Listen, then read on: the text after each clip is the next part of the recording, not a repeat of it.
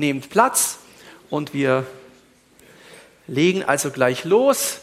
Herzlich willkommen nochmal allen zu diesem Bibelpunktabend, diese Bibelpunktserie heute zu diesem Thema, was sagt die Bibel eigentlich über oder zu Ehe und Familie? Natürlich klar, dass das in einer Stunde oder in knapp einer Stunde nur angerissen werden kann. Ich habe ein paar Dinge rausgenommen. Ähm, bin richtig begeistert von den Dingen, die ich so gefunden habe. Weiß nicht, ob es dann euch auch so geht. Das äh, könnt ihr dann selber beurteilen. Auch überrascht über manches. Und ähm, genau, also wir steigen da gleich ein. Nochmal der Hinweis, das waren die Themen bisher. Äh, Gaben des Heiligen Geistes und Fastnacht, Karneval, Früchte des Heiligen Geistes, Essen und Trinken Teil 2, letztes Mal und heute eben Ehe und Familie. Und dann geht es weiter mit diesen Themen bis zu einer Zeit, wo es sicherlich keinen Schnee mehr haben wird und wo es viel wärmer sein wird. Da freuen wir uns schon drauf, nämlich in den Juli. Ja, so sieht's aus. Von hinten mal äh, dieses nette Paar unter dem Schirm mit den Blumen und den Herzchen, die so aufsteigen. Ähm, so soll ja auch sein.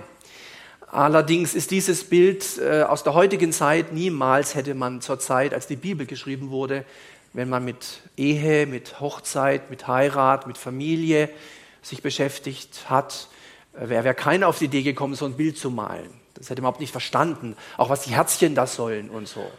Ja, wir werden sehen, warum das so ist. Und ich habe heute tatsächlich ähm, im Gegensatz zu sonst nur zwei Punkte, um die, nur zwei Punkte, äh, aber die haben es eben in sich. Einmal Historizität ist elementar, damit will ich einfach sagen, es ist unglaublich wichtig bei bestimmten Bereichen des Christentums, dass wir wissen, wie das damals war. Das ist absolut zentral, sonst können wir das Wort Gottes ganz schnell missbrauchen, irgendwie Bibelverse rausnehmen und wissen gar nicht, wie das eigentlich gemeint war. Und wer eine theologische Ausbildung macht, wer eine Bibelschule macht, wer bei BTC, ja, Bibeltrainingscenter, äh, dabei ist oder auch dabei war, gerade auch am ersten Tag mit dem Lukas Knies, wo es um den Umgang mit der Bibel und so ging, der weiß das noch. Bei der Bibel geht es zunächst immer darum, äh, was steht überhaupt da.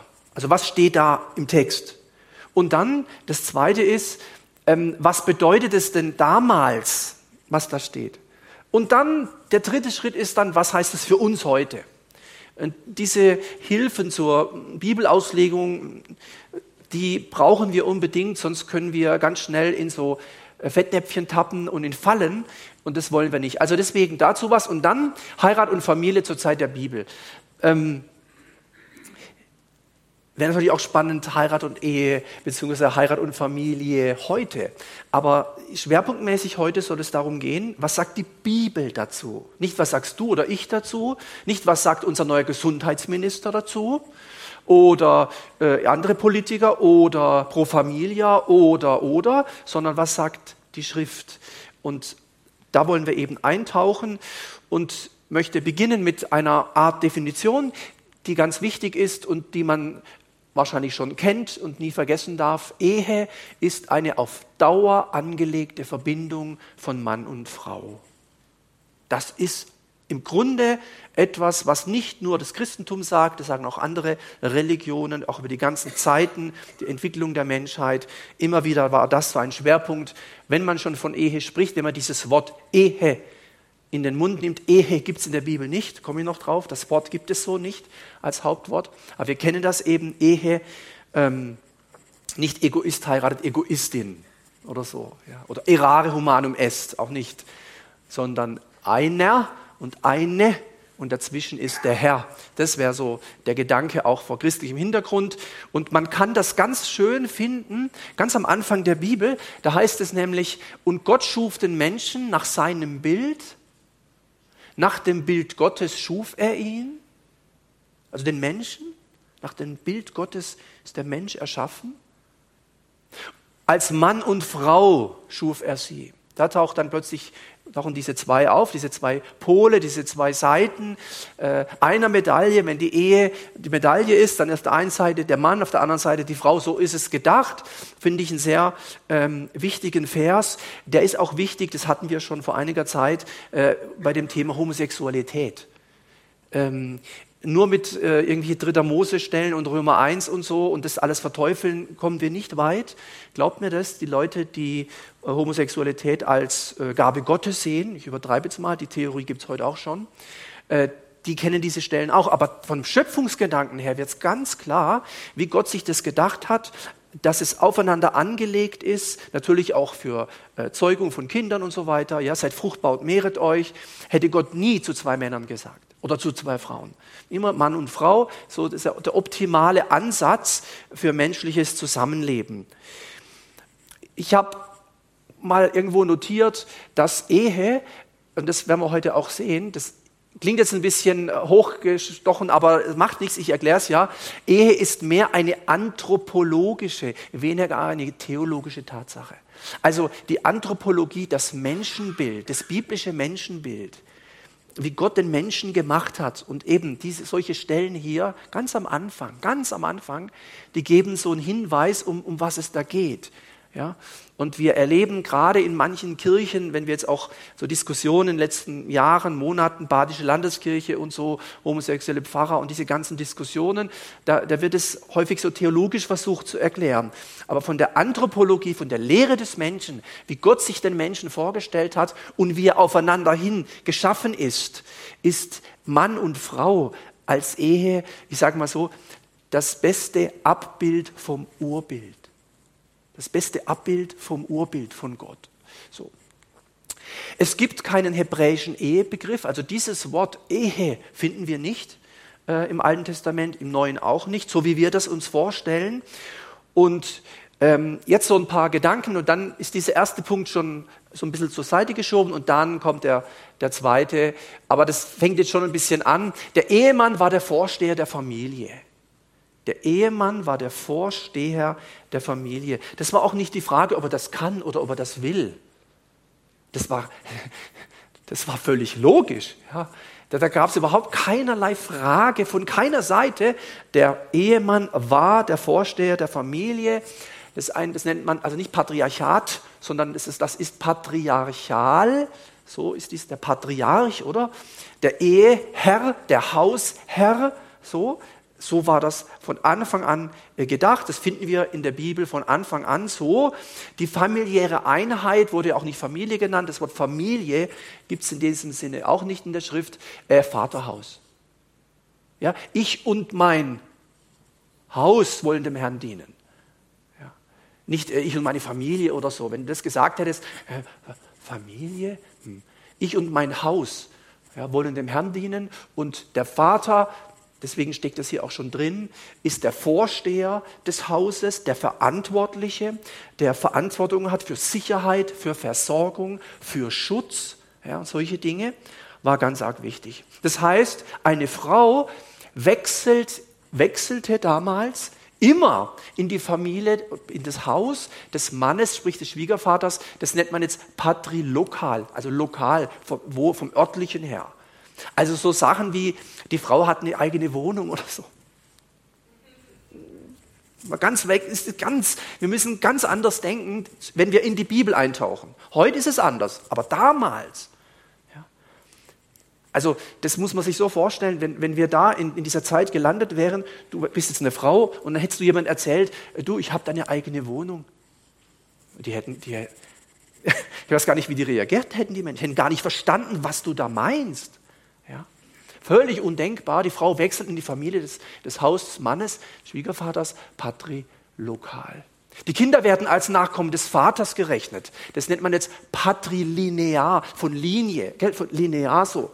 Linie. Und darum steht in dem Neuen Testament, auch im Alten natürlich, immer und immer wieder äh, XY, Sohn des, Sohn des, Sohn von. Ja? Also es ist immer ganz klar vom Vater, vom Mann. Ja?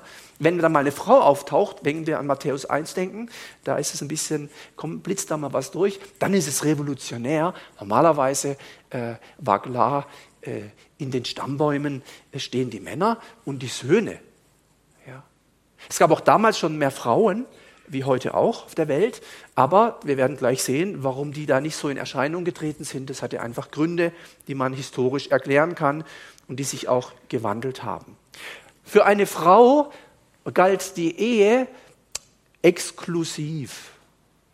Also wenn du als Frau verheiratet warst, dann hattest du eben diesen Mann und das war's. Für den Mann war es nicht so. Äh, der Mann konnte weitere Ehefrau, Ehefrauen haben. Das ist nicht polygam, auch sowas ähnliches. Polygyn. Gynäkologie, so? Gyn. Ja, polygyn. Also poly, mehr, äh, mehrere äh, Frauen, mehrere Ehefrauen. Kommt dann noch dazu. Der Ehemann wurde Herr genannt. Das gab es übrigens bis vor wenigen, ich glaube vor 100 Jahren war das hier noch üblich. Ja, dass die, also hier meine ich in unseren breiten Kreisen, dass die Frau äh, den Mann gesiezt hat. Frag mal, die, frag mal die Katharina Luther, wie die ihren Martin angesprochen hat. Die hat nicht gesagt, Matze! Das hätte die einmal gemacht. Das wäre nie auf die Idee gekommen, sowas zu sagen. Ja. Kannst mal nachlesen, wie sie ihren Martin angesprochen hat. Also Herr, die Ehefrau als vom, die Frau galt als vom Herrn besessen, besessen jetzt nicht im dämonischen Sinne, ja, aber äh, Bes, Besitz, also die Frau war Besitz des Mannes, wurde von ihm besessen und beherrscht. Jetzt nicht gleich im Negativen, ja, wie Herrschen und Diktator, sondern einfach, er war der Herr. Er hatte die Verantwortung, ich hatte schon gesagt, die Versorgung, den Schutz und so weiter. Das war eine große Verantwortung. Also Vater zu sein, Mann zu sein, zu dieser Zeit, war auch nicht immer so einfach. Unglaubliche Verantwortung. Ähm, die man da hatte. Und wir werden da noch ein paar Punkte sehen, dass es auch nicht immer so leicht war ähm, für die Männer und äh, was da teilweise auch dann so passiert ist. Im alttestamentlichen Eherecht, das Eherecht, also es wurde auch viel mit Eheverträgen damals schon gearbeitet. Weiß nicht, wer von euch einen Ehevertrag hat. Ähm, ich oute mich mal, ich habe keinen. So. Braucht man doch nicht, oder? Oder wie? Auf jeden Fall, Eheverträge waren damals relativ üblich, war altorientalisch geprägt. Und in dieser altorientalischen Zeit äh, hat sich jetzt dieses biblische Eheverständnis quasi eingebettet. Also wir können nicht sagen, dass das, das Ehe- und Familienverständnis, Hochzeit und was wir jetzt alles noch anschauen werden, ähm, von Gott kommt, sondern da war ganz viel üblich zur damaligen Zeit und Gott hatte damit zunächst mal gar nicht viele Probleme. Das hat sich dann aber im Laufe der Zeit geändert. Wir kommen dann auch noch dann Jesus, Neues Testament und so hat sich manches ein bisschen verändert. Aber das biblische Eheverständnis war, war nicht für die äh, Volk Israel nur, sondern es war allgemein in dieser Zeit, in diesem Orient, in dieser antiken äh, Zeit üblich. So, jetzt habe ich gedacht, ich hab, es war ja schon manches da drin, aber jetzt kommt dieser zweite Punkt und der ist ziemlich lange und äh, ich finde interessant. Also ich habe da ganz auch selber viel gelernt daraus. Also klar, Eltern haben das beschlossen. Also äh, die Ehen wurden durch Eltern, und zwar durch die Väter, nicht durch die Mütter, durch die Väter, äh, meistens schon im Kindesalter arrangiert. Ähm, da wurde auch nicht groß gefragt. Äh, der Heiratsantrag konnte äh, auch durch den Bräutigam oder dessen Repräsentanten an den Vater der künftigen Braut gestellt werden. Wir finden in dieser äh, spannenden Geschichte in 1. Mose 24, die ist ziemlich lange, äh, diese Geschichte. Ähm, ich lese mal nur hier die, die Überschrift. Werbung um Rebekka als Frau für Isaak. Eine ganz spannende Geschichte, könnte man jetzt wirklich ziemlich lange durchlesen, genauer gesagt, nämlich 67 Verse. Und das lassen wir jetzt aber weg. Da wird dann einer geschickt und so. So ein Repräsentant. Ja, also das konnte auch dadurch geschehen. Also man konnte schon versuchen, äh, so einen Heiratsantrag dann irgendwie zu machen, aber entschieden äh, wurde das dann äh, von den Verantwortlichen und das waren in der Regel eben die Väter, hatten eben da auch eine enorme Verantwortung. Liebe war keine Voraussetzung für eine Hochzeit. Äh, deswegen das mit den Herzchen vorhin. Äh, ILD und so, ich liebe dich. Willst du mit mir gehen oder was auch immer? Das ist äh, romantische Liebe ist halt seit 200 Jahren. Das war auch bei Luther im Mittelalter und so die ganze Zeit, die ganzen Jahrhunderte, Jahrtausende war da ging es um andere Dinge. Liebe konnte Ausgangspunkt sein für die Brautwerbung, aber die Entscheidung des Brautvaters konnte dadurch auch beeinflusst werden. Vor allen Dingen gibt es Bibelstellen, wo es dann heißt, dass sie sich in der Ehe entwickelt hat, die Liebe. Also die Liebe war nicht am Anfang. Am Anfang war, äh, ich sage mal, die Hochzeit, also die, die, ja, die Trauung, also die, nicht wie heute natürlich, äh, und zwar wurde das so vorgegeben von, von oben, also vom Vater, von den Vätern, und dann heißt es manchmal dann so Stellen wie, und er gewann sie lieb. Er gewann sie dann lieb. Ja, ist ja schön, dass es auch noch manchmal so war, mal nicht immer so, aber manchmal war das so. Man kann es hier auch nachlesen, ähm, diese Bibelstellen. Die Ehe wurde in zwei Schritten geschlossen. Das sind die entscheidenden Schritte. Wenn die gegangen wurden, dann war man verheiratet. Erster Schritt, erster Schritt, Brautgeldübergabe, ganz wichtige Sache, Brautgeld, Brautgeldübergabe. Und dann wird die Braut in das Haus des Bräutigams überführt. Ja. Und wenn sie dann dort eingezogen ist, dann war die Ehe gültig. Mit GV meine ich jetzt Geschlechtsverkehr als Ehevollzug.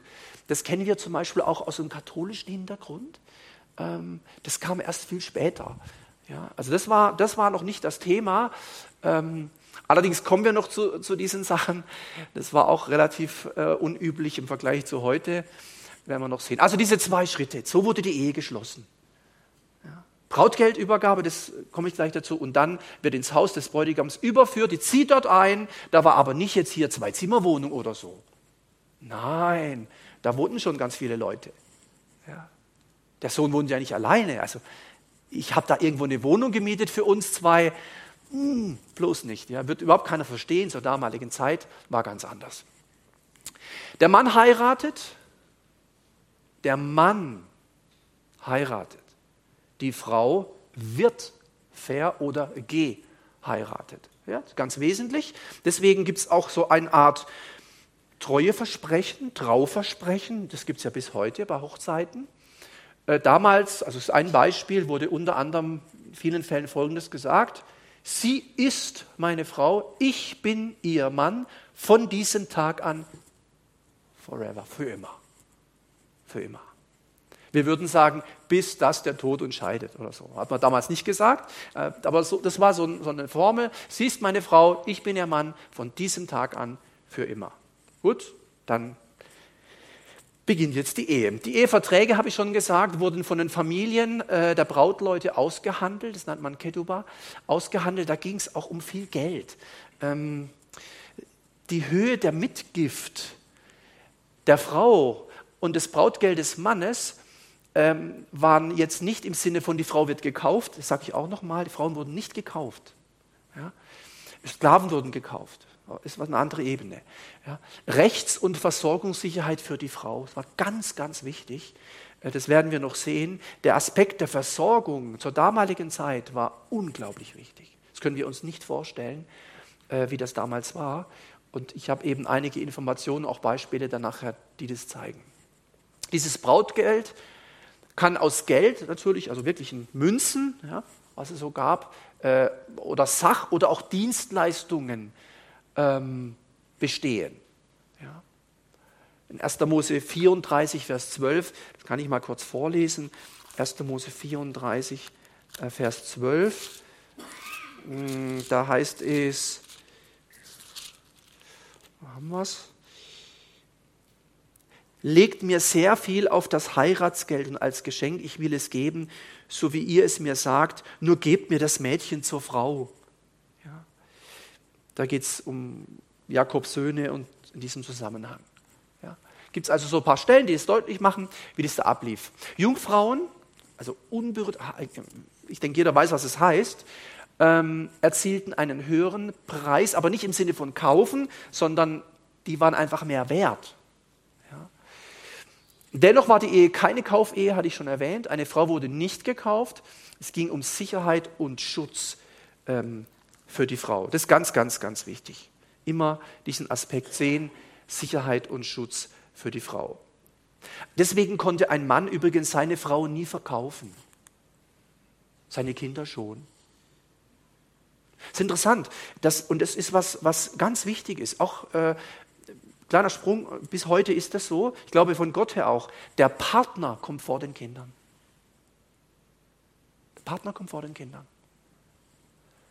Das ist immer dann spannend, wenn man verheiratet ist und keine Kinder hat und plötzlich kommt ein Kind. Und dann kann es sein, dass der Mann eifersüchtig ist aufs Kind, weil die Frau jetzt viel mit dem Kind ist. Ja logisch. Ja, muss stillen, muss wickeln. Ich meine, er kann es auch, ja, wenn er stillen weniger, aber so. Und dann kommen diese Sachen. Ja, ist der jetzt, ist der jetzt wichtiger wie ich und so. Ja. Äh, Partnerschaft vor Elternschaft. Manch ein Ehepaar, wenn die Kinder haben, sind gar kein Paar mehr, sind nur noch Eltern. Hat dann Konsequenzen, kommt dann zu Problemen oder so. Ja. Also das war schon was, was, was damals klar war, äh, die Frau ist nicht verkäuflich. Nicht zu verkaufen, äh, Kinder schon, gerade der Schulsklaverei, so eine spezielle Sache, gibt es heute auch nicht mehr, natürlich, völlig undenkbar. Aber damals, wir sind ja in dieser Zeit der Bibel, wie das damals so war. Dann, die Frau wurde durch die Hochzeit Teil des Mannes. Teil des Mannes. Dieser Satz und Bibelstellen, ähm, übrigens, diese Bibelstelle, wer, uns, wer sich ein bisschen auskennt, der könnte drauf kommen. Moment, 2. Mose 20, 2. Mose 20, hey, das sind doch die zehn Gebote. Genau. Und da steht in den zehn Geboten, in 2. Mose 20, ich lese das mal, den Vers 17. Wir sind also mitten in den zehn Geboten Vers 17, du sollst nicht das Haus deines Nächsten begehren, du sollst nicht begehren die Frau deines Nächsten, noch seinen Knecht, noch seine Magd, weder sein Rind, noch seinen Esel, noch irgendetwas, was deinem Nächsten gehört. Schau, und wenn ich, ich dich äh, gefragt hätte, was heißt die Frau deines Nächsten begehren, dann wären wir gleich bei irgendwelchen unreinen sexuellen Gedanken gewesen. Darum geht es aber gar nicht. Darum geht es nicht. Begehren heißt einfach, ich will die, die soll jetzt mir gehören. Das Rind soll mir gehören, die Frau soll mir gehören, der Wagen soll mir, der Ochse, was auch immer, da geht es um Besitz. Das ist der Punkt. Ja. Das ist ganz interessant, auch wenn Jesus dann, das sind spannende Themen, wenn Jesus im Neuen Testament in Matthäus sagt, äh, wer eine Frau anzieht und so, hat Ehe gebrochen im Herzen. Ja. Dann sind wir sofort wieder bei unreinen Gedanken, aber ist die Frage, ob das überhaupt gemeint ist. Wahrscheinlich nicht. Also geht es darum, dass man, ich habe es ja gelesen, da geht es um Besitznahme. Ähm, du sollst nicht das Haus deines Nächsten begehren, begehren, haben wollen, in Besitz nehmen, noch seine Frau, noch seinen Knecht, noch seine Magd, weder sein Rind noch seinen Esel. Also da geht es um Besitznahme, in Besitznahme noch irgendetwas, was deinem Nächsten gehört. Die Frau gehörte dem Mann. Was war Besitz? Frauen waren Besitz. Ehebruch oder Vergewaltigung, ah, ganz schlimm, selbstverständlich. Aber interessanterweise galten als Eingriff in die Rechte des Mannes. Ja, das, die Frau gehört dem Mann, da darfst du, das darf man nicht die gehört ihm. Ja? Also wir denken eben immer so in eine gewisse Richtung und äh, die Bibel will uns da auch oft, häufig korrigieren, um zu gucken, wie ist denn wirklich gewesen. Also Ehebruch in diesem, in diesem, in diesem Zusammenhang meint, man nimmt sich etwas, was einem anderen gehört, dieser moralisch-sexuelle, äh, was wir so gleich, was uns immer gleich kommt. Ja? Es stand gar nicht im Vordergrund.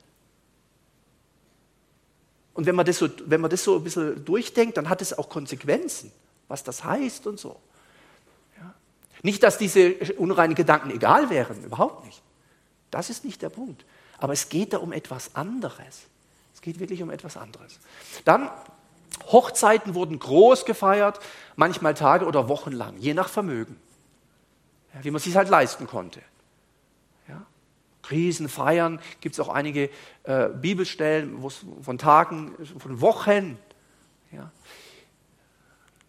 Hauptzweck der Ehe war nicht, wir wollen gemeinsam irgendwie äh, was Nettes erleben oder so. Hauptzweck der Ehe war der Fortbestand der Familie des Mannes durch männliche Nachkommen. So war das damals. Ganz klar, weil äh, wenn, wenn die Nachkommen gefährdet sind, dann höre ich hier auf zu existieren. Und das geht nicht. Wir wollen uns weiter äh, fortpflanzen, weiterentwickeln, vermehren, multiplizieren. Und deswegen war das so der Hauptzweck. Und das wusste auch jede Frau, war völlig klar, völlig selbstverständlich. Ich hatte es auch mal an anderen Stelle auch erzählt, wie alt die Frauen waren, 13 oder so. Manche waren noch nicht mal geschlechtsreif, da waren sie schon verheiratet. Und dann ein Kind nach dem anderen, Kind, Kind, Kind, Kind, Kind. Mit 28 hast du halt acht Kinder, mit 40 warst du meistens tot, weil, weil das unglaublich anstrengend war. Aber das war ganz wichtig. Ja. So, das war einfach so die Zeit damals in, in diesen Polygynen, also in diesen Ehen, wo der Mann mehrere Frauen hatte, mehrere Ehefrauen, Ehefrauen, äh, hatte die Frau nur Kontakt zu den eigenen Kindern. Also die Frau, die dann Kinder hatte, hatte den Kontakt zu ihren Kindern, nicht zu den der anderen. Ja, wenn wir jetzt auch die Geschichte sehen mit Sarah und der Magd und so, dann merken wir eben, diese, was da so, so hervorbricht. Normalerweise hatte die Frau nur zu ihren eigenen Kindern äh, Kontakt und nicht äh, zu denen von den anderen äh, Frauen. Söhne waren für die Versorgung der Frau im Falle einer Verwitwung wichtig. Für eine Frau war ganz klar, wenn ich einen Sohn gebäre, dann ist schon mal, da kann ich schon mal durchatmen. Wirklich wichtig gewesen. Nicht im Sinne für den Mann nur, sondern für sie selber. Wenn der Mann stirbt, dann ist da ein männliches Wesen und da, das hat was mit, mit Rente zu tun, mit Versorgung zu tun. Ja. Ganz, ganz wichtig gewesen damals. Und, und interessanterweise, das muss man sich mal überlegen, hatte aus dem Grund, weil es um Versorgung ging, nicht der Mann, sondern die Frau ein Recht auf Geschlechtsverkehr. Das, was wir dann, ja, Sexualität und so, Nachkommen, das war der Schwerpunkt. Ja? Und durfte hier nicht gegenüber weiteren Frauen benachteiligt werden. Ja, das ist ganz wichtig gewesen. Die Frau, wenn sie dann einen Sohn hatte, dann war eben schon mal, jetzt, schon mal oder vielleicht noch einen, weil es Kindersterblichkeit gab es ja auch, anders wie heute. Hier nichts mit Intensivstation, Pädiatrie, Neugeborene. Ganz anders. Ja. Also, Söhne waren wichtig, ähm, weil das ist, das Überleben sicherte. Es gab ein Recht auf Geschlechtsverkehr. Ähm, da kommt im Neuen Testament noch was beim Paulus der Leib gehört nicht ihr und so und nicht mir und so. Kommen wir nachher noch drauf. Die Frau ist vom Mann abhängig, ganz klar, war auch völlig klar, war völlig normal, war auch gut, hat auch keiner sich groß äh, da beschwert oder so und erlangt nur Ansehen, wenn sie Mutter ist. Wir kennen ja diese Geschichten, wenn wir an Hannah denken und andere. Unfruchtbarkeit war ein, das war ein Makel sondersgleichen. Also hier noch das noch, noch nicht mal lange, aber noch größte, einwohnertechnisch größte Land der Welt, China, die hatten ja vor Jahren die Ein-Kind-Politik gelockert. Äh, Ein-Kind-Politik damals, ein Kind. Gibt es nicht, ja, geht nicht, ja, völlig undenkbar. Äh, dann muss eine schwere Sünde vorliegen, ganz dramatischer Fluch Gottes, nicht des Teufels, Gottes. Gemäß 5. Mose 28, wenn du im Segen lebst, wirst du viele Kinder haben und wenn du unter einem Fluch bist, ja, dann wird es schwierig. Ja, so. Also erlangt Ansehen als Mutter, die Frau. Und da verstehen wir auch solche Stellen wie, äh, füll den Köcher mit Pfeilen. Gell? Äh, Kinder sind eine Gabe Gottes, je mehr, desto besser. Das war so damals, so dieser, von diesem Hintergrund wurde gedacht. Die ideale Frau ist bei der Hochzeit Jungfrau, selbstverständlich. Äh, das war das Ziel, das war auch das Ziel der Frauen. Das war schon der Wunsch, auch der Frauen. Das war ein wichtig, das, aber jetzt nicht in unserem Verständnis. So nach dem Motto, ah ja, das ist ja auch äh, mit mehreren da, oh, das ist ja nicht so toll, sondern Versorgung. Ich kriege doch einen höheren Preis. Jungfrauen haben höheren Brautpreis. Ja, das ist einfach wichtig so. Und jetzt musste das ja überprüft werden. Kann, man, kann ja jeder erzählen, er wäre noch Jungfrau oder jede, besser gesagt. Ähm, das wurde dann getestet in der Hochzeitsnacht. Hier, Stichwort Bettlaken, Blut und so. Wenn wir jetzt nicht länger äh, das ausführen. Wenn nicht, konnte sie verstoßen werden. So. Und wenn der Verdacht falsch war, also wenn, wenn der Mann vermutet hat, oder auch der Vater, also in dem Fall der Schwiegervater, wenn er vermutet hat, mh, mm, und es wurde überprüft, und man dachte, die ist nicht mehr Jungfrau, und sie war es doch, dann, wenn also der Verdacht falsch war, verlor der Mann das Scheidungsrecht und seine Frau blieb dauerhaft versorgt. Und manch eine Frau hat das ausgenützt. Die hat quasi so getan, als ob da schon einiges gelaufen ist. Dann haben die sie verdächtigt. Und dann kam raus, war gar nichts. Also, ey, super, jetzt, jetzt habe ich es geschafft, weil jetzt kann sich nicht mehr trennen von mir. Scheidung ist unmöglich, ich bin dauerhaft versorgt. Da gibt es auch Beispiele, auch in den, im Hohelied der Liebe und so, wo, wo Mütter mit ihren Kindern da Sachen abgesprochen haben, damit die am Schluss versorgt sind. Ja. Also verrückte Dinge. Heute ja, kann man sich das so kaum in der Art vorstellen. Übrigens, bei Martin Luther waren auch Leute dabei. Da waren Leute dabei. So, da war so ein Kreis und die haben so zugeguckt und dann Bettlagen, alles klar. Ja, so. Jetzt war die Frau von Luther früher ja Nonne. Eigentlich muss man doch irgendwo. Ja, trotzdem. Ja. Für alle, die heiraten. Hm. Ja. Andere Zeit, ja. Andere Zeiten, ganz andere Zeiten. Israeliten, Hebräer, heirateten auch nicht Jungfrauen. Also das war möglich. Es war nicht so, dass man das jetzt nicht durfte oder so. War halt dann ja, vom Preis her ja, war halt günstiger. So, günstiger. Das war nicht so viel. Also nochmal, die Frauen wurden nicht gekauft, ihr habt schon verstanden. Ja, nicht, nicht so. Äh, Witwen konnten auch geheiratet werden, Prostituierte konnten auch geheiratet werden. Ja, aber dass man das mal so sieht, äh, da gibt es auch Hinweise hier, Richter, kann man mal gucken, was da so steht. Dann, hohe Priester jetzt hier nichts mit Zölibat. Nichts. Priester. Hohe Priester heirateten Jungfrauen aus eigenem Stamm, Stamm und so, kennen das mit Levi und alles. Äh, diese hat, das hatte hier diesen kultischen Reinheitshintergrund. Ähm, und man, man hat, ähm, ich habe das gelesen, man hat, also wenn zum Beispiel, ich sage es mal mit einfachen Worten, wenn der Prediger nicht gut ankam, dann hat man überlegt, liegt es vielleicht am Fehlverhalten seiner Frau? So weit ging das. Also nach dem Motto, die Salbung ist nicht so da, weil seine Frau äh, wie auch immer ist. Da gibt es ja auch tolle Sprüche in den Sprüchen über Männer und Frauen.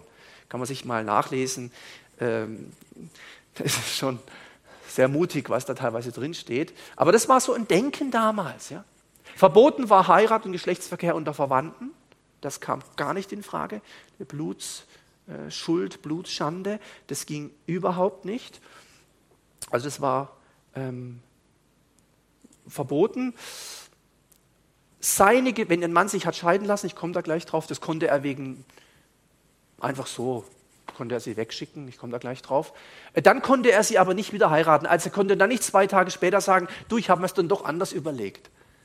Das, da, da hatte der, das hatte einen ganz anderen Charakter oder so. Wenn, das eine war, sie wird überführt ins Haus vom Mann und vom Vater und von den ganzen Leuten, die da wohnen. Und wenn er sie weggeschickt hat, dann war klar, jetzt ist vorbei. Ja, ist vorbei, ist aus, ist Schluss, geht nichts mehr.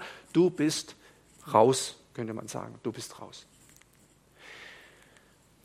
Eine geschiedene Frau zu heiraten galt als anstößig. Das war ähm,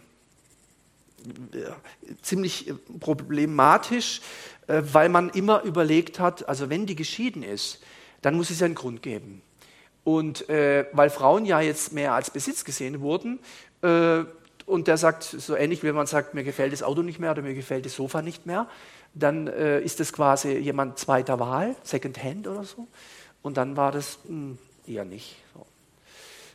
Wir haben im Hintergrund neutestamentliche Texte. Wer eine Geschiedene heiratet, begeht Ehebruch und so. Frage ist immer, was das bedeutet und was es da auch sich entwickelt hat über die Zeit. Ehen mit Angehörigen fremder Völker, sogenannte Mischehen, wurden ebenfalls als anstößig angesehen. Auch da kennen wir neutestamentliche Texte allgemeiner Art. Äh, was hat Finsternis mit Licht gemeinsam? Ja, und diese Sachen, sagt, das passt nicht. Ähm, wir würden heute ganz einfach sagen, ähm, mit einfachen Worten, ein Christ heiratet eine Christin.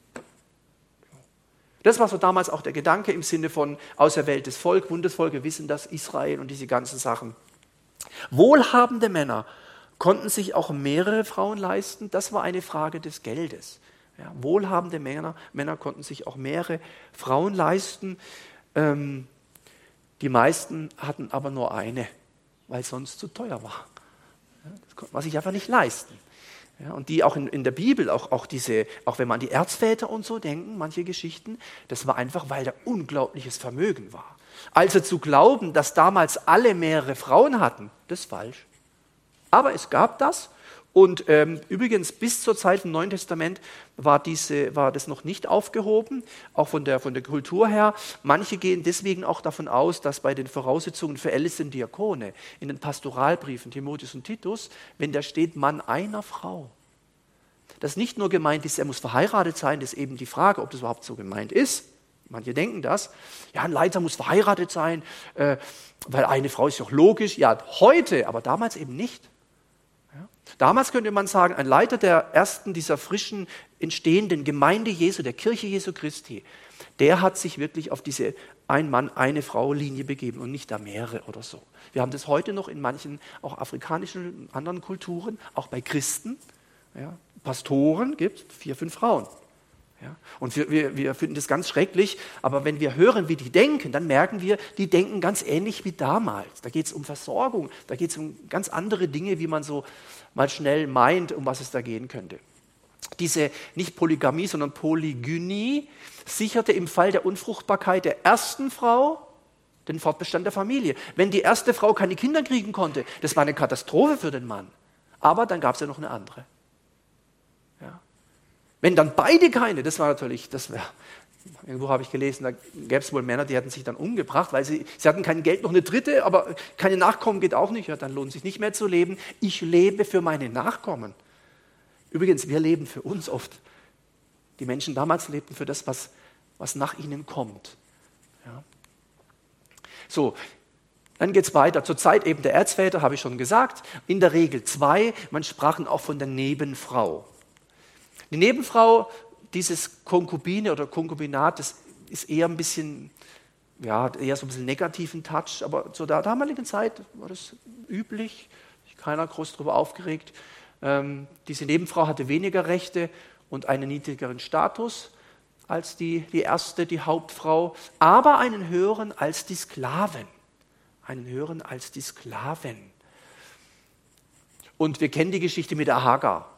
Das war einfach üblich, das war überhaupt nicht verwerflich oder irgendwie für uns, klar, völlig undenkbar, aber damals, ich, ich, irgendwie, das geht nicht, äh, dann bitte, dann ist die quasi wie eine Leihmutter. Ja, kennen ja Isaac, Ismael, diese ganzen Geschichten, die es da gibt. Nebenfrau hatte auch nichts mit Geliebte oder so zu tun oder Prostitution, das ist völlig was anderes. Also wir müssen, wir denken immer ganz schnell in diesen moralischen, auch sexuellen Kategorien, aber das ist gar nicht der Schwerpunkt gewesen. Überhaupt nicht. Wirklich nicht. Dann gibt es die sogenannte Levirats- oder Schwagerehe. Also, das kann ich mal kurz ein bisschen reinlesen. Äh, wenn nämlich der Mann gestorben ist, äh, was ist denn dann? War für die Frau extrem gefährlich, also lebensgefährlich, wenn der Mann gestorben ist, äh, nämlich was Versorgung anging. Und da hat übrigens die, über die Schwagerehe, 5. Mose 25, Vers 5, das folgt dem Abschnitt über die Prügelstrafe. Wenn ihr mal lesen wollt, das lasse ich jetzt mal weg. Äh, von Gott übrigens. Prügelstrafe. Hm. Lassen wir mal weg. Also wenn, wenn Brüder zusammen wohnen und einer von ihnen stirbt und hat keinen Sohn, immer entscheidend, Sohn, dann soll die Frau des Verstorbenen nicht auswärts einen fremden Mann gehören, gehören, weil sie gehört ja immer ein Mann, Ihr Schwager soll zu ihr eingehen und sie sich zur Frau nehmen und mit ihr die Schwagerehe vollziehen. Und es soll geschehen, der Erstgeborene, den sie dann gebiert, soll den Namen seines verstorbenen Bruders weiterführen. Das war dieses Denken. Wir müssen weiterleben in unser Nachkommen, damit dessen Name aus Israel nicht ausgelöscht wird. Ihr müsst wissen, Gott hat sich dieses Bundesvolk ausgesucht. Und er wollte der Welt beweisen, was geschieht, wenn ein ganzes Volk mit ihm lebt. Ja? Und deswegen war es wichtig, auch zu gucken, dass die nicht aussterben oder so. Und deswegen solche Regelungen, solche Ordnungen, ähm, solche Vorschriften.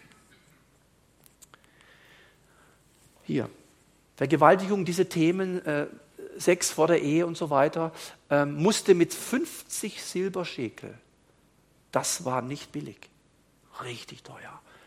An den Vater der Frau bezahlt werden und die Frau musste, die musste geheiratet werden und Scheidung war nicht mehr möglich. Sie war dauerhaft versorgt und da habe ich das auch wieder. Manche Frauen nutzen das aus, habe ich gelesen. Die haben dann versucht, Männer zu verführen, dass die quasi sich vergewaltigen. Die haben gesagt, lieber einmal vergewaltigt werden, aber dann bin ich versorgt, dann, dann kann mir nichts mehr passieren. Ja? Das muss man sich mal vorstellen. Ganz anders wie heute. Der Versorgungscharakter stand im Vordergrund. Ja, im Vordergrund. Auf den Willen, oh, also, also der Wille von einer Frau, das, was ist das, ja, so damals? Gefühl der Frau wurde nicht äh, Rücksicht genommen. Das Gesetz, auch, auch das, was wir hier finden, diese Dinge, ähm, hatte im Wesentlichen oder eigentlich nur die Sicht des Mannes im Blick. Deswegen konnte auch nur der Mann die Scheidung einreichen. Äh, wegen allem. Deine Nase ist mir irgendwie, die gefällt mir nicht mehr, schick dich jetzt weg. Du kochst so komisch, weg. Ja. Das waren auch nicht so Streitereien oft, einfach raus, also einfach weg, ja. wegschicken, in die Wüste schicken. Daher kommt übrigens das Wort, ich schicke sie in die Wüste. Kennt ihr das auch? Schick dich in die Wüste. Sagt das nicht mehr. Ja, das, hat, kommt daher. Ja, die Wüste schicken. Kinder blieben immer beim Vater. Kinder blieben beim Vater. Die Frau war, die, die war mittellos. Die Frau war völlig am Ende. Damit wurde es lebensgefährlich für die Frau. Ja, das ist mit einer der Gründe, warum in der gesamten Bibel Scheidung so problematisch gesehen wird. Weil die Versorgung der Frau, Scheidung hieß für die Frau, ich habe es hier geschrieben, im Grunde äh, Verarmung, Prostitution oder sie konnte sich beim Gesinde, also das sind die Leute, die da irgendwo mitgearbeitet haben, es war so eine Mischung zwischen Sklaven und, und Verwandte, äh, da, konnten, da konnte sie sich hinten anstellen und wie mitschuften, mithelfen, damit sie noch ein bisschen überleben kann. Das waren die Optionen für eine geschiedene Frau. Eine Frau hätte sich niemals selber scheiden lassen, das hätte sie auch nicht können. Er hat versucht, so zu leben, dass sie bloß nicht weggeschickt wird. Wenn sie weggeschickt wurde, dann war das mehr oder weniger teilweise Todesurteil für sie. Ja. Wenn jetzt, je nach Vermögen und so weiter und nach Ehevertrag, wenn die Sachen geklärt wurden, dann konnte es sein, dass man den Brautpreis ausbezahlte. Darum hat sich ein mancher Mann überlegt, ob er die Frau wegschickt, weil dann ist das Geld wieder weg. So. Merkt ihr, wie unterschiedlich das ist zu heute? Solche Sachen, das ist doch gar, hoffentlich ist gar nicht das Thema, aber damals war das das Thema. Ja. Also Jungfrau, hoher ne, und so, und jetzt noch vielleicht vermögender Vater gewesen, bringt auch was mit. Ja. Jetzt, wenn ich die wegschicke, dann geht auch was mit der mit, sonst würde die ja, die muss ja irgendwo, sonst bleibt ja nur noch diese, diese Bereiche hier und dann, na dann, nee, dann bleib halt da. Ja, heute würde man von den sogenannten stabil unglücklichen Ehen sprechen. Das ist ein Fachbegriff heute in Ehebüchern, Eheratgebern. Stabil unglückliche Ehen, das sind Ehen, das ist immer schwierig. Man streitet sich, man streitet sich, man schreit sich an, man, spricht nicht miteinander. Das macht man ein paar Jahre. Irgendwann ist es 25 Jahre um. Da sagt man, weiß was, jetzt haben wir es durchgezogen, jetzt ziehen wir es noch völlig durch, bis wir sterben. Da trennen wir uns jetzt nicht noch. Was soll denn das? Das wollen wir noch, na, das ziehen wir jetzt noch vollends durch. Macht ja nichts, könnte schlimmer sein. Außerdem gibt es immer noch, kochst du auch gut und so. Stabil, unglückliche Ehen, ja. So. Glückliche Ehen war sowieso nie die Frage damals. Ich weiß auch gar nicht, ob das immer so gut ist heute, die Frage nach dem Glück. Gell, aber bist du glücklich in deiner Ehe? Ja, was heißt denn das eigentlich? Manch einer ist schon glücklich, bloß weil sie gut kocht. Ja? Äh, Damals ging es um andere Dinge. Ich habe hier noch mal einen Überblick und dann will ich so ein bisschen noch einen Sprung machen, auch Richtung Neues Testament und dann ändern wir so ein bisschen im Jahr 2018 bei uns. Also überblicksmäßig, wenn man das so vergleicht, damals Väter haben es arrangiert, heute arrangiert es in der Regel das Paar. Also ich werde, ich habe zwei Töchter, da ist hoffentlich momentan noch nichts im, ist noch nichts zu sehen so, also ich sehe nichts. Ähm, 17 und, und 15, das äh, wäre damals Ey, damals. Ja. Ja, wenn meine 17-jährige Tochter mit 17, die müsste drei Kinder haben. Das wäre biblisch. Ja, so wäre biblisch. Bin ich gerade froh, ich mich stört es gar nicht, dass sie, der hat noch nicht mal einen Freund, also von daher alles ganz ruhig, das Paar arrangiert in der Regel. Versorgungscharakter ist enorm wichtig gewesen, das ist heute nicht mehr so stark. Der Emotionscharakter, ich mag dich, ich finde dich toll, hey, wir haben so eine Schnittmenge. Und wenn ich an dich denke, dann kriege ich so, so Schmetterlinge, kommen da so, so die Herzchen steigen in mir auf. Wollen wir nicht zusammen gehen? Wollen wir nicht heiraten? Das ist ein anderer Ansatz wie damals. Frau war total abhängig, 100 Prozent, das ist heute anders. Es gibt es teilweise noch.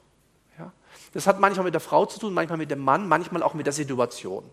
Ja? Also wenn jetzt eben sich eine Frau und, sich, und das auch gerne macht und sagt, meine Berufung ist Mama, ich möchte viele Kinder haben, dann wird es natürlich nicht so leicht, mit so und so vielen Kindern auch noch, was weiß ich, voll arbeiten zu gehen. Das ist ja das, was unser Staat aber versucht, dass es auch noch geht, wobei man eher versucht, möglichst wenig Kinder und die wenigen dann noch abgeben, damit die Mütter auch noch arbeiten können. Ja? Damals war das anders, das heißt, es gibt natürlich diese Dinge noch, aber nicht mehr in dieser Form, auf keinen Fall. Und es gibt auch, dass Frauen die Männer vor die Tür setzen. Mir reicht's. Tschüss. Koffer oder so. Ja. Das, damals, da wäre gar keine Frau, die hat gar nicht so gedacht. So dachte man nicht. Dann Geschlechtsverkehr ganz klar für Fortpflanzung im Wesentlichen. Ja, das ist völlig klar gewesen. Äh, anders geht's halt, anders kriegen wir kein Kind. Wir wollen ein Kind, also muss man das so machen, dann kommt ein Kind. So. Heute häufig natürlich Fortpflanzung, aber auch Vergnügen, äh, also im, im, in einem ganz anderen Schwerpunkt, wie wir das damals sehen. Dann Frau war Besitz und Sache, das ist heute nicht mehr. Frau ist ein Gegenüber.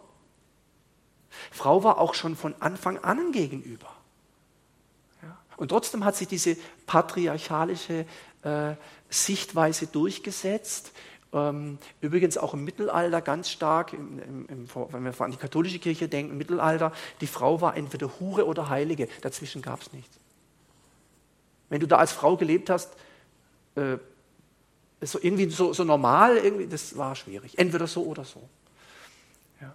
Und äh, auch, auch Frauen verbannt aus Kirche. Bis eine Frau, eine Frau hat man nicht verbannt. Die war immer dabei. Die konnte aber niemand gefährlich werden. Die konnte man nämlich nicht anfassen. Die Maria. Die war immer da, aber doch nicht da. Ja, mit allen Vor- und mit allen Nachteilen, das wissen wir ja auch.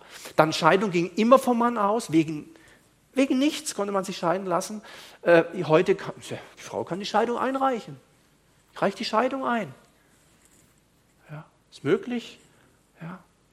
Gleichberechtigung sind solche Begriffe, die man also heute, damals, äh, keiner verstanden, was dieses Wort bedeutet. Man konnte mehrere Frauen haben, heute, also in der Regel ist das nicht so. Ja. Gibt es noch ein paar Kulturen, wo das anders ist. Ziel Ehe auf Dauer, Ehe auf Dauer. Ja, also das, ist, das Ziel ist das gleiche. Das hoffe ich doch, dass man, also sonst braucht man sich eigentlich am, am Traualtar nichts versprechen.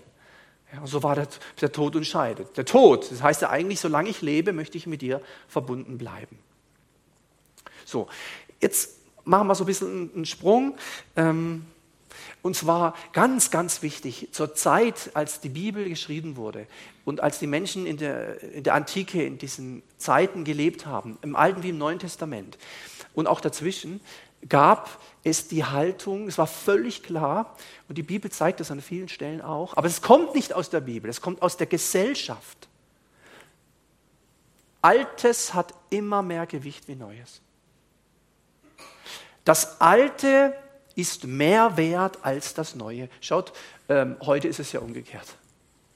Ey, wer kauft sich denn ein altes Handy? Hä? So ein altes Betriebssystem, einen alten Computer, ein altes Auto, ja, Oldtimer höchstens. Aber ansonsten, das Neue, neu, oder? Neu ist gut, alt ist nicht so gut. Aber damals war das umgekehrt. Deswegen auch solche Bibelstellen vor einem grauen Haupt. Sollst dich. Wenn du lange leben willst, wen musst du ehren? Die Eltern. Das, sind alles, das ist nicht nur hier Gottes Botschaft oder so, das war damals übliches Denken. Ich komme da eben jetzt auch dazu. Die Folge hatte also, die Folge war, der Mann hatte mehr Wert als die Frau. Und warum? Ich, ich lese es mal. Äh, weil Adam vor Eva geschaffen wurde. Wer war erster? Na, der Adam. Damit war er Mehrwert. Und damit ist der Mann Mehrwert. So einfach ist das. Also damals. Darum der Hauptgedanke auch bei Paulus oder auch so Bibelstellen, es soll groß sein wie, wenn sie aber etwas lernen wollen, die Frauen, dann sollen sie daheim ihre eigenen Männer fragen. Denn es ist schändlich für eine Frau, in der Gemeinde zu reden. Diese, das sind solche, ich komme noch mit so ein paar Bibelstellen, das sind oft so Stellen, wo zu totalen Streit äh, kommen und, und Spaltungen und De De Denominationen entstehen wegen solchen Stellen. Die Leute wissen gar nicht, warum das eigentlich da steht. Das war damals normal. Es war üblich. Nicht die Frauen sind dumm oder so, sondern der Mann hat mehr Wert wie die Frau. Warum? Na, weil der erste Mensch ein Mann war. Der war halt vorher da. Und was vorher war, was älter ist, wenn es auch nur ein bisschen ja, war, außerdem ist, woher, woher kam die Eva eigentlich? Ja, aus dem Mann. So. Und deswegen ist es völlig klar gewesen, äh, vor diesem Hintergrund werden eben Bibelstellen, wie, ich finde, im Neuen Testament, also einige habe ich mal dabei jetzt hier, total klar. Je, ach so, eine Frau lerne in der Stille in aller Unterordnung. Ich erlaube einer Frau nicht zu lehren, auch nicht über den Mann zu herrschen.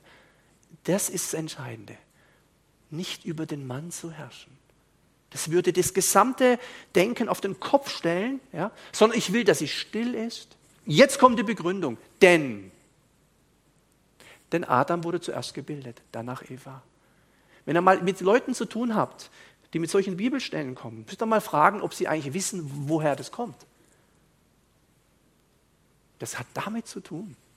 Das war damals üblich. Das ist auch nicht, was Gott jetzt irgendwie erfunden hätte oder so. Das war auch außerhalb äh, äh der, der, der religiösen Kontexte, wo es um den Gott Israels ging, völlig normal. Ja? Und hier wird es eben auch so begründet. Sie wird aber durch das Kindergebären hindurch gerettet werden, wenn sie bleiben in Glauben und Liebe und Heiligkeit mit Sittsamkeit. Natürlich war das damals, ja selbstverständlich. Sie wird aber durch das Kindergebären hindurch gerettet werden. Dann überlegen sich die Christen, ja sage mal, wird eine Frau, kommt die in den Himmel, weil die Kinder kriegt? Ja, spätestens ab heute wissen wir, es geht doch gar nicht. Ist diese Errettung gemeint? Ja, das würde dem kompletten Bibel widersprechen. Die Bibel sagt, wer an den Namen des Herrn Jesus glaubt, wird gerettet, doch nicht, wenn man Kinder kriegt. Ja, das wäre ja völlig komisch. Das wäre eine heilsentscheidende Tatsache. Da müssten ja Frauen, die keine Kinder kriegen, Angst haben, sie gehen verloren. Das geht doch um, jetzt wissen wir, worum es geht. Gerettet, überleben, weil es damals mit, ohne Nachwuchs nicht ging. Ohne Kinder ging es nicht. Weißt du, das war ein Riesenproblem, lebensgefährlich, wenn du keine Kinder hast. Manch russlanddeutsche Kirche hat das in unserer Zeit übernommen. Ich habe ein Zitat, da, da habe ich mal mit jemandem gesprochen, da ging es auch um das Thema Kinder, weil in, auch, das kann auch bei rumänisch sprechenden Gemeinden und so weiter, ähm, da finden wir oft, dass die ganz viele Kinder haben. Das ist doch gut. Kein Problem mit vielen Kindern. Du kannst 20 Kinder haben. Ich habe kein Problem. Wenn du keins hast. Ich kenne eine Familie, die haben ein, zwei Kinder, die kriegen das nicht hin. Ich kenne eine Familie, die haben zehn Kinder, die kriegen das hin. Es geht nicht um die Kinderzahl. Heute bist du als Frau nicht mehr wert, ob du fünf oder zwei oder zehn oder null Kinder hast. Der Wert liegt nicht da drin. Folgendes Zitat, ging es auch um, um, Menschen so mit Kindern und dann war immer die Frage, ja, wie viele Kinder habt ihr, wie viele Kinder? Und die haben so und so viel und ihr und so und dann, ja, nicht so viele. Was? Und dann wurde Folgendes gesagt, äh, Gott hat gesagt, seid fruchtbar und mehret euch. Ja, das stimmt, hat Gott gesagt. Schaut, so kann man mit der Bibel auch umgehen. Stimmt, Gott hat es gesagt. Ich habe ihr dann dieser Person gesagt, sie soll mal fragen, wenn, wenn jemand wieder zu, zu ihr spricht, wann hat Gott das denn gesagt? Und wie viele Menschen haben denn da gelebt? Was ist denn das für eine Bibelauslegung? Diese Bibelstelle sagt doch nicht, dass wenn du heiratest als Frau, dass du viele Kinder haben musst. Das stimmt doch überhaupt nicht. Das gab doch nur zwei Menschen. Was ist denn das? Ja, das wäre so ähnlich, wie wenn ich sage, so liebe Geschwister, ich möchte heute einen Abend machen über den Bruderkuss. Und zwar für die Männer jetzt. Das dürfen die Männer mal herhören. Ein apostolisches Gebot des Paulus lautet, ihr Brüder, grüßt einander mit heiligem Kuss übrigens auf den Mund. Ja, so ist das. Ja, steht im Wort. Ja, steht im Wort, ein apostolisches Gebot. Ich sage euch was, ich weigere mich, ich, ich werde niemand küssen. Ja, aber das muss man doch verstehen. Und so auch mit diesen Bibelstellen. Das ist ganz wichtig. Schaut mal, was da steht. Das macht es total klar. 1. Korinther 7. Aber wegen der Unzucht habe jeder seine eigene Frau. Und jede habe ihren eigenen Mann. Hier versucht Paulus die Dinge auf eine Ebene zu bringen. Der Mann, es gibt eine Aufgabe für den Mann, der Mann leistet der Frau die eheliche Pflicht. Hier geht es nicht um Abtrocknen. Der Mann, seht ihr es? Was? Ja, der Mann. Der, das habe ich doch vorhin gesagt, ein Recht auf Geschlechtsverkehr. Ganz früh schon. Finden wir hier auch wieder. Der Mann leistet der Frau die eheliche Pflicht, ebenso auch die Frau. Das, versucht, das wird versucht jetzt. Die Frau verfügt nicht über ihren eigenen Leib, sondern der Mann. Und jetzt kommt. Ebenso aber verfügt auch der Mann nicht über seinen eigenen Leib, sondern die Frau. Da merken wir, dass die Bibel, wie nennt man das, eine fortschreitende Offenbarung ist. Wenn wir nur irgendwelche Stellen aus dem Alten Testament nehmen und die nicht richtig verstehen, dann wird es schwierig. Das ist echt schwierig. Das darf, dürfen wir nicht äh, drauf reinfallen. Den Verheirateten aber gebiete nicht ich, sondern der Herr, dass eine Frau sich nicht vom Mann scheiden lassen soll. Wenn sie aber doch geschieden ist, so bleibe sie unverheiratet oder versöhne sich mit dem Mann. Und jetzt, jetzt kommt das Entscheidende. Und, dass ein Mann seine Frau nicht entlasse. Das heißt, es wird wieder versucht, im Grunde genommen, das, was ganz am Anfang steht, Gott schuf den Menschen nach seinem Bild, als Mann und Frau schuf er sie. Punkt. Das wird jetzt wieder versucht, nach und nach, auch Jesus hat es versucht, nach und nach auf eine gesunde Ebene zu bringen, ja, dass das funktioniert. Und wenn wir diese Stellen so verstehen, wie, sie, wie ich meine, dass sie verstanden werden sollen, dann macht es vieles klar. Das heißt, das Neue Testament öffnet in ersten Schritten diese Männerlastigkeit, aber ohne Feminismus, nicht Frauen an die Macht. Jetzt wollen wir doch mal gucken hier. Ja, Frauen an die Macht, das ist, das ist nicht biblische Botschaft. Männer an die Macht ist auch nicht biblische Botschaft. Mann und Frau, jeder in seiner Art, jeder auch mit dem, was er kann und wie Gott ihn gemacht hat. Und es ist unterschiedlich. Mann ist nicht gleich Frau, bitte. Vom Wert her ist es gleich. Aber von den, von den Möglichkeiten, auch von den Fähigkeiten gibt es da Unterschiede, das glaube ich schon. Ja. Und diese, dieser Versuch, dass man zwanghaft probiert, dass jetzt Frauen unbedingt in typische Männerberufe rein müssen, der ist im Grunde gescheitert. Muss eine Frau wirklich Straßenarbeiter sein? Muss das sein, ja? Muss ein Mann, äh, was weiß ich, muss er jetzt näher, näher werden oder wie? Es gibt Berufe, da geht es problemlos. Wenn wir an die Krankenpflege denken, früher war das nur Frauen, heute auch noch mehrheitlich. Aber es gibt auch Männer, selbstverständlich. Gar kein Problem. Auf einer gesunden Ebene. Und wer diese ganzen Sachen, es waren jetzt viele Informationen, nicht hat, der wird sich mit irgendwelchen Bibelstellen irgendein eigenes Ehebild basteln und ein eigenes Familienbild basteln. Ja. Und der kann auch gern diese eine Stelle hier, Prügelstrafe und so, und auch noch andere Stellen nehmen. Da steht, dass, ist, dass der Vater seinen Sohn äh, kann, kann ihn töten, wenn er nicht gehorcht. Ja, steht im Wort. So kann man im Wort Gottes auch umgehen. Das ist kein guter Umgang die Ehe für alle, was wir jetzt seit letztem Jahr, letztes Jahr war es, oder? 17, glaube ich, äh, gekommen ist in unsere Politik, aus meiner Sicht durch ein, ah, das, ihr habt es ja mitbekommen, muss man jetzt nicht wiederholen, die Aktion auch von, der, von unserer Kanzlerin und dann sofort und zack und dann Bundestag und wie es halt so war, war aus meiner Sicht ein großer, großer Fehler. Es kommen jetzt, warten wir noch ein paar Jahre ab, warten wir noch so fünf bis zehn Jahre, gebe ich dem, aber mehr nicht fünf bis zehn Jahre, dann werden wir Probleme haben, die es so noch nie gegeben hat. Bisher war meine Botschaft in jeder Hochzeitspredigt, dass ich gesagt habe, und eigentlich stehe ich noch dazu, weil es zu allen Zeiten und allen Kulturen so ist, dass die Ehe nicht vor Gott beginnt, sondern vor, dem Standesamt. Dass Ehe ein juristischer, öffentlicher Akt ist. Wir beide gehören zusammen, das darf jeder wissen. Und wir gehen auf Standesamt und wir heiraten standesamtlich, wir unterschreiben das. Wir gehören jetzt zusammen. Und natürlich als Christen wollen wir auch eine kirchliche Trauung und den Segen Gottes, völlig klar. Aber der Segen Gottes ist ja schon vorher da. Nicht erst an dem Tag. Ja. Wäre schlimm, wenn er nur an dem Tag kommt. Ja, so. Und jetzt ist aber folgendes Problem, dass man in Deutschland tatsächlich verheiratet sein kann als Mann und Mann. Also wirklich jetzt, also rechtlich, also juristisch. Jetzt weiß ich gar nicht mehr, was ich sagen soll bei der nächsten Hochzeit. Weil, ähm, was ist denn, wenn einer von den beiden Männern, die wirklich verheiratet sind, die haben also das juristisch und standesamtlich und stimmt alles, wir sind verheiratet, hier Lohnsteuer und so weiter, diese Karten und wo man sich überall melden muss, wir sind verheiratet und jetzt bekehrt sich einer dieser Männer kommt zu dir, zu uns, wo auch immer, in die Kirche, in die Gemeinde, habe Jesus erkannt, möchte mit Jesus leben. Ja, sage ich herzlich willkommen. Ja, ich bin verheiratet. Ah ja, wo ist denn deine Frau? Ja, da kommt da der Hans. Hm? So. Oder der Martin oder wie auch immer. Der heißt, was mache ich denn jetzt als Pastor? Im Grunde müsste ich doch eigentlich sagen, äh, das ist aber nicht Ehe von Gott her. Ja, aber vom Standesamt schon, vom Staat her schon. Dann müsste ich sagen, jetzt, lass dich scheiden. Das kann ja auch nicht sein. Was machen wir denn dann? Nehmen wir den auf. Er ist verheiratet mit einem Mann. Christ. Ja, Kinder vielleicht. Ja, da, da, da merken wir, wie, wie schwierig das ist, wenn, wenn die mächtigen Menschen ähm, manchmal Entscheidungen treffen, die gar nicht mit dem hier zu tun haben. Und es wird Konsequenzen haben. Wir werden uns dann noch umschauen. Ich weiß, ich habe noch gar keine Antwort drauf. Ja, wir hatten es mal, Markus, wir hatten auch mal darüber gesprochen. Das ist wirklich schwierig seelsorgerlich, theologisch, wie gehen wir damit um? Sind die jetzt verheiratet oder nicht? Oder müssen wir sagen, ja, vor dem Staat schon, aber vor Gott nicht?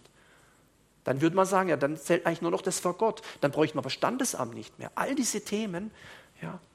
Also von daher, das wird Folgen haben.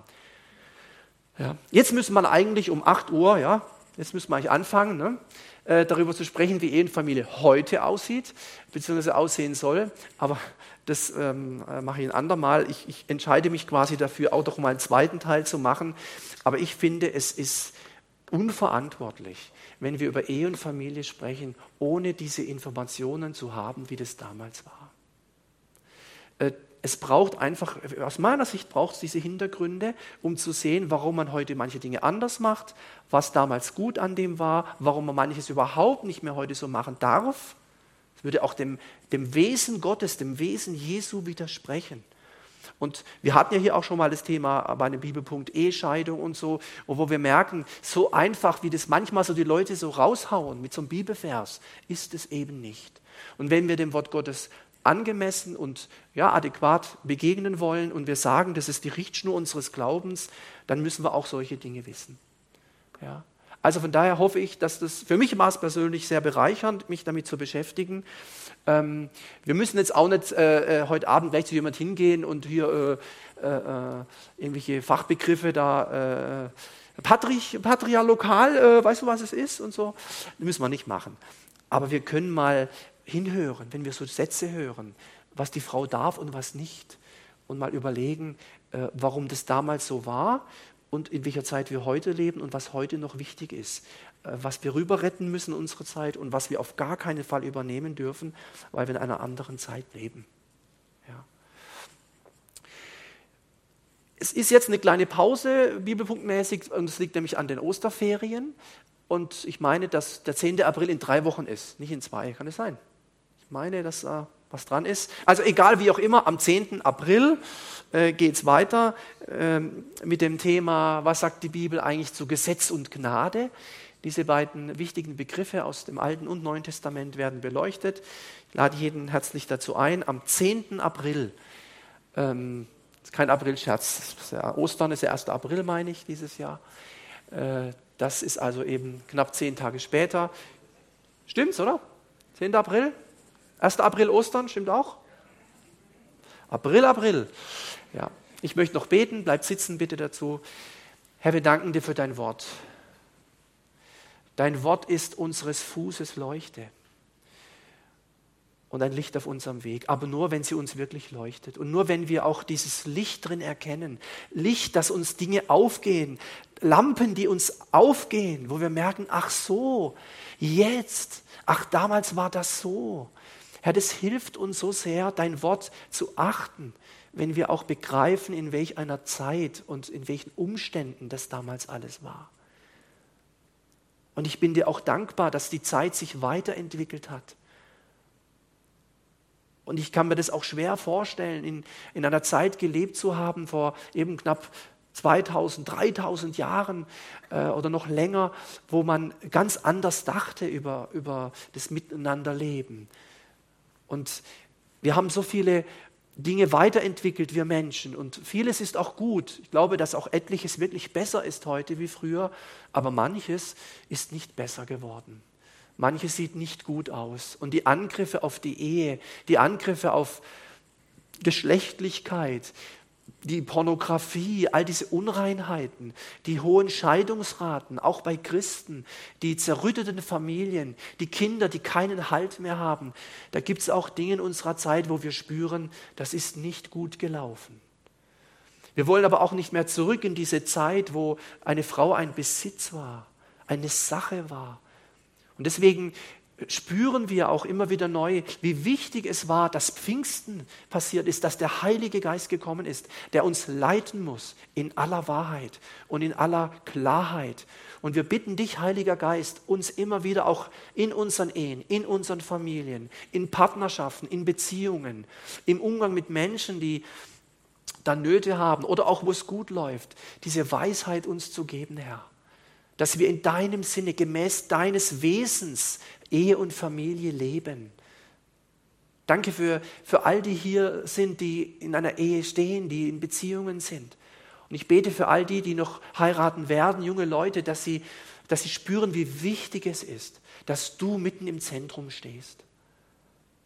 Danke, Herr, dass wir als Gemeinde Jesu, als Christen, auch was Ehe und Familie angeht, einen Vorbildcharakter haben.